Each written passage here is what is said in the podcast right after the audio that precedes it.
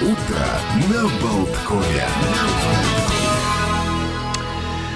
Ну что, мы продолжаем утро на Болткоме. Сейчас еще у нас всяких много праздников, о которых тоже хочется рассказать. Но сначала вот, э, я не знаю, можно обсудить э, такую трагическую смерть Лизы Марии Пресли, единственного ребенка Элвиса Пресли. Как-то внезапно она умерла в больнице Лос-Анджелеса в 54 года. И ее госпитализировали вот буквально вчера из-за остановки сердца у себя в, в доме. И буквально за два дня до этого она посетила церемонию «Золотых глобусов» со своей матерью Присциллой Пресли. Э, собственно, они порадовались еще, там поздравили Остина Батлера, который получил за, награду за роль в фильме «Элвис» и прокомментировали, и там давали интервью. Собственно, она единственная дочка, единственный ребенок Элвиса Пресли, пережила развод родителей в возрасте 5 лет, смерть отца в возрасте 9 лет. Была у нее достаточно трудная жизнь, поскольку там употребляла наркотики, была саентологом, бойфренд ее матери вел себя неподобающим образом и приставал. У нее были, в общем, достаточно такие бурные отношения, короткие браки с Майклом Джексоном. Там же то она... есть она пережила смерть супруга еще? Еще и супруг. Ну, они его развелись еще до того, конечно. Ну, все равно. Ну. Да, и у нее был э, очень короткий брак с Николасом Кейджем. Так что и Кейдж тоже был в числе ее возлюбленных. Ну и после смерти отца она унаследовала особняк Грейсланд. Собственно, когда ей исполнилось 25 лет, она унаследовала и имущество Элвиса Пресли. Э, на тот момент вот она продала 85% имущества, что оценивалось в 100 миллионов долларов. Ну и сама пыталась тоже записать э, альбомы. У нее был как, даже какой-то золотой диск, проданный тиражом 500 тысяч экземпляров. Ну и, конечно, сейчас очень многие потрясены этой смертью. Вот, в частности, Том Хэнкс и Рита Уилсон поделились соболезнованиями в Инстаграме, назвали смерть ее внезапной и шокирующей. Но, собственно говоря, вот они э, отреагировали так бурно, потому что Том Хэнкс снялся в фильме «Элвис», и, конечно, там как-то вот, ну, чувствовал это очень близко к сердцу. И пытался, ну, я понимаю, что входя в роль менеджера Элвиса, он и общался, и, в принципе, приезжал в Грейсленд и говорил, что она всегда была очень любезна с э, съемочной группой, она, ну, старалась как бы рассказать, там, тоже дать информацию о своем отце.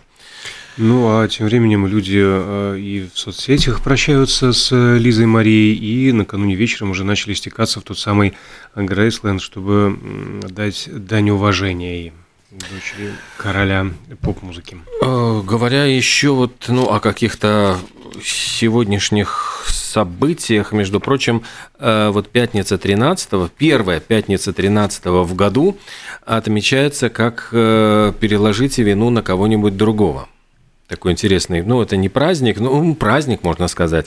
С удовольствием. Собственно, разве вот людям свойственно такое перекладывание вины, никто не хочет считать себя виноватым, и некоторые говорят, что все идет вообще с, со времен Адама и Евы, когда Адам обвинил Еву в инциденте с яблоком, что это виновата все она. Ну и вообще пятницу всегда считали несчастливым днем, 13 э, несчастливым числом, и вот когда это, но само суеверие, что пятница 13 особенно несчастливый день, появилось только в 19 веке. Ну и говорят, что сам этот праздник, вини кого-нибудь другого, придумала Анна Моэль, некая, у которой просто не сработал будильник в 1982 году, и весь день пошел наперекосяк. Начиная с этого, она решила, значит, а почему бы не устроить такой праздник, обвини кого-нибудь. У меня будильник не сработал. А могла бы обвинить производителя э, будильника в суд подать, например, что-нибудь в этом роде. А сегодня в Индии э, очень позитивный день, э, праздник горящих костров Лори. Это все означает, означает, означает. Так, сейчас, сейчас, сейчас, сейчас. Нашел. В середине зимы, значит, отмечают вот этот вот традиционный а, праздник, который символизирует поворот зимы на весну. Так что все ближе тепло, все ближе солнечные а, дни. А первые упоминания в европейских источниках о празднике Лори относятся к XIX веку, а, потому что в 1832 году Магараджа Пенджаба Раджит Сингх пригласил британцев принять участие в этом праздновании в городе Лахор.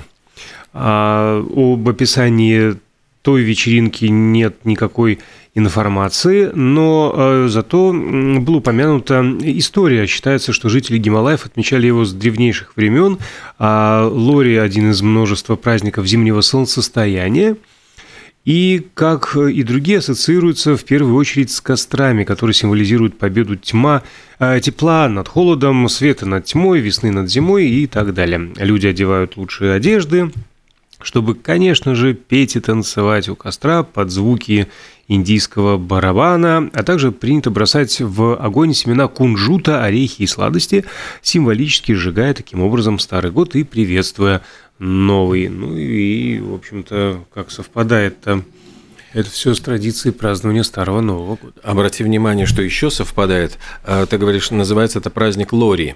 Да. Хью Лори дебютировал в комедии э, Beat Fry of and Лори со Стивеном Фраем на BBC One в 89 году в этот день. То есть вот тут Лори и там Лори. Более того, Лори. смотри, еще одно совпадение. Мы так. говорили о том, что День общественного радиовещания отмечают американцы, которые, в общем-то, ну как бы топят за своего, ну за своего, за итальянского Маркони. А в этот день э, в 1906 году скончался Александр Попов. Вот такое тоже удивительное совпадение. Mm-hmm. Вот смерть Попова пришлась на День общественного радиовещания. Более того, сегодня день утят. Вот. А, нет, да. День утят, а скончался пионер воздухоплавания Сергей Уточкин.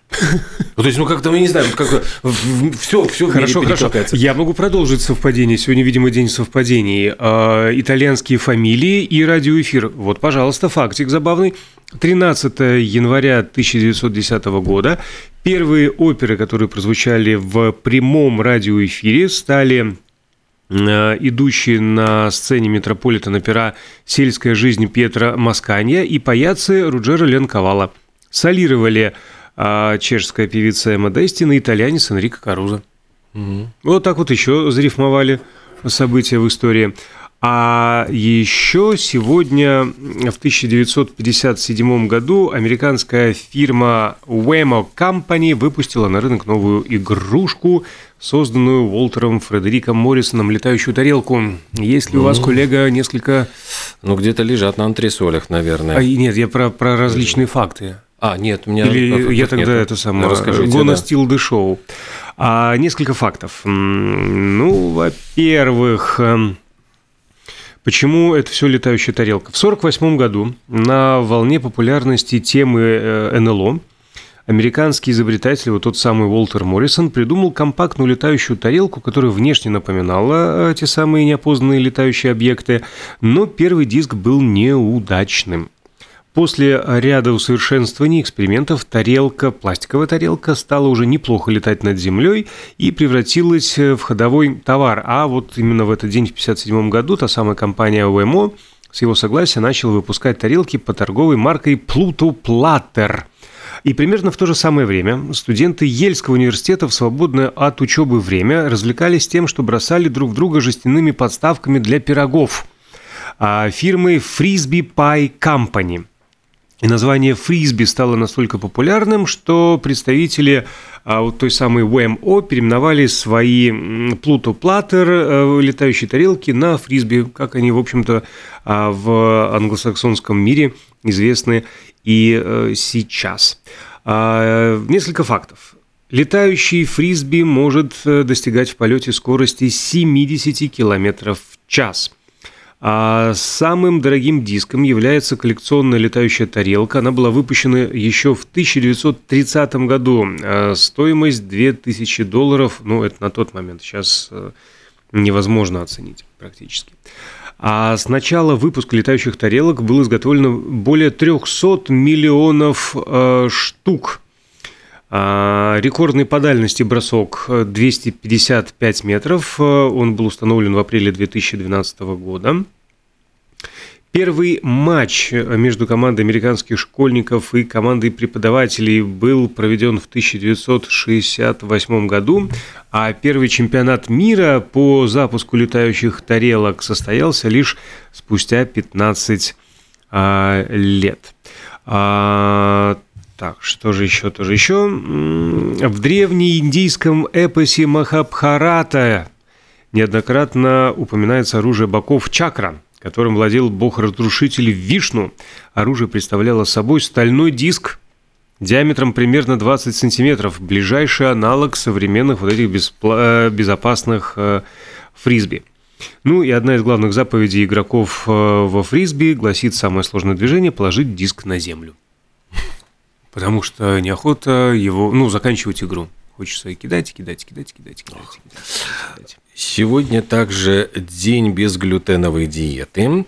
Кстати, говорят, что около 2,5 миллионов э, американцев, у них диагностировано заболевание, вот, которое э, требует отказа от глютена.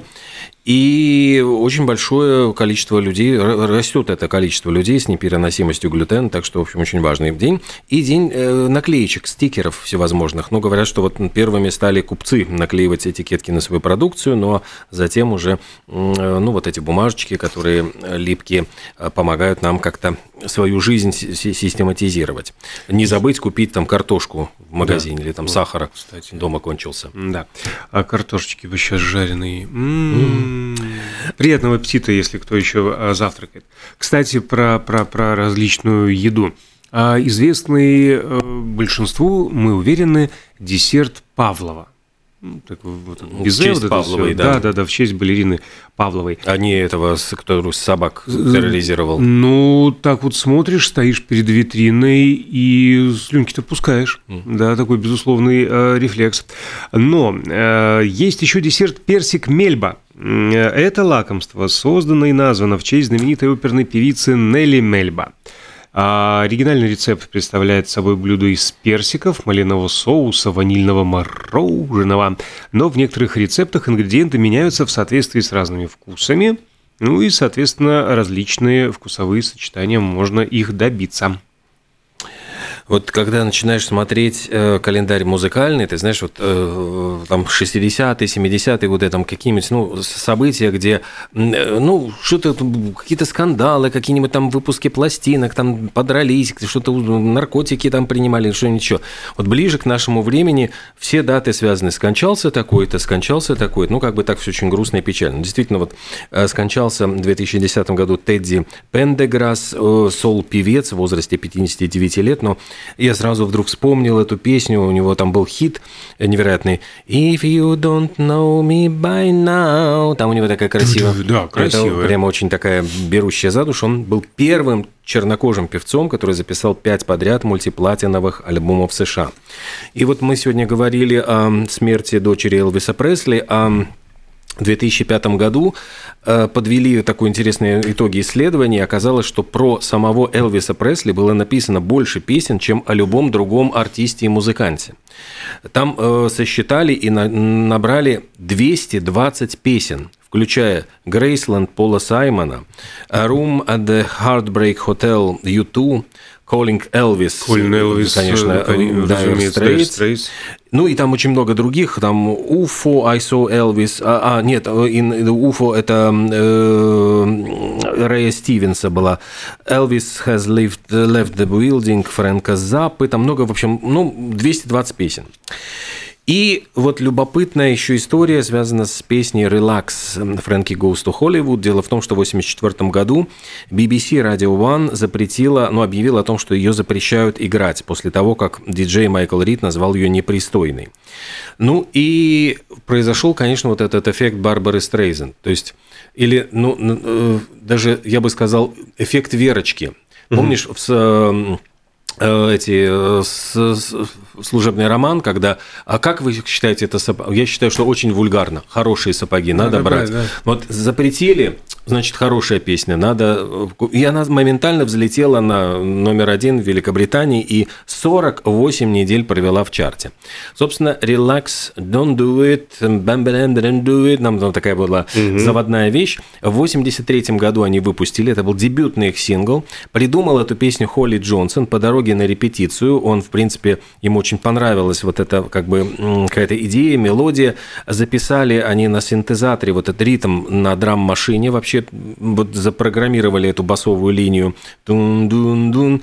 И, э, и как только вот когда они записали ее, начали пританцовывать и поняли, что это будет, собственно говоря, большой-большой хит. Ну и рекламировали они ее все время при помощи сексуального музыкального видео, которое наводило на всякие непристойности мысли. Слушайте, а у них какая-нибудь еще композиция была у Фрэнки Two Tribes. Там была такая очень тоже комп... Э, скандальный видеоклип. Они использовали двойников, э, по-моему, Брежнева и Рейгана, которые два там пожилых дядечки, они боролись на арене цирка на потеху толпе. Ну, такая вот социалочка. Ну, дескать, вот пока мировые лидеры меряются, значит, у кого там больше харизма, народ страдает и над ними потешается. Ну что ж, а, прервемся. Нам Евгений Копейн подает сигналы точного времени –